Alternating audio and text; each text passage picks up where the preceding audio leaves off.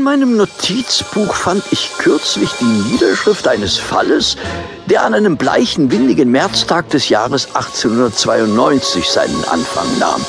Es war um die Mittagszeit. Wir hatten gerade unseren Lunch beendet, als ein Telegrammbote Holmes eine Nachricht mit Rückantwortschreiben überbrachte. So, bitte sehr. Ach, ähm, ein Telegramm also. Gut beobachtet, Watson. Irgendwas von Interesse möglicherweise? Ja, möglicherweise, ja. Also, jetzt kommen Sie schon, Holmes. Lassen Sie sich nicht alles aus der Nase ziehen. Sie sehen doch, dass ich rauche. Tja, ich sehe das nicht, ich rieche das. Also, also, also einen Hinweis könnten Sie mir doch wenigstens geben. Naja, entdecke ich da eine völlig neue Seite an Ihnen, Watson? Sonst stehen Sie neuen Fällen doch eher misstrauisch gegenüber. Tja, das liegt vermutlich daran, dass wir dabei jedes Mal in Schwierigkeiten geraten. Auch bei vermeintlich harmlosen Dingen. Na, na, na, na, Sie übertreiben. Übertreiben. Ich. Also wenn ich an den Fingern abzählen müsste, wie oft Sie und ich schon am Rand des Todes gewandelt sind, dann müsste ich mir noch einige Hände mehr wachsen lassen. Und schon wieder übertreiben Sie, Watson. Nun, Sie Geheimniskrämer, das Telegramm steht also im Zusammenhang mit einem neuen Fall.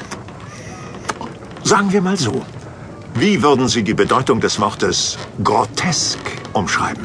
Grotesk. äh, Nun, ähm, ähm, als äh, befremdlich oder eigenartig. Nein, nein. Dahinter verbirgt sich noch mehr. Hören Sie, Watson, vergessen Sie bitte nicht, das Tragische, Furchtbare kann sogar Teil des Grotesken sein.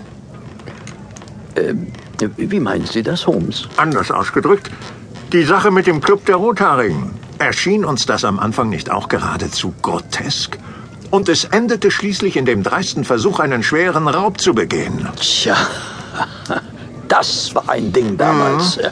Oder dass uns fünf Orangenkerne eine mörderische Verschwörung aufdecken ließ. War das nicht ebenfalls grotesk? Würde es Ihnen etwas ausmachen, auf den Punkt zu kommen, Holmes? Verzeihen Sie. Aber dieses Wort schlägt in mir immer eine alarmierende Seite an.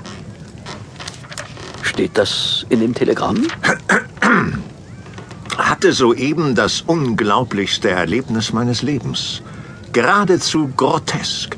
Darf ich Sie in dieser Angelegenheit konsultieren? Gezeichnet Eccles, Postamt Charing Cross.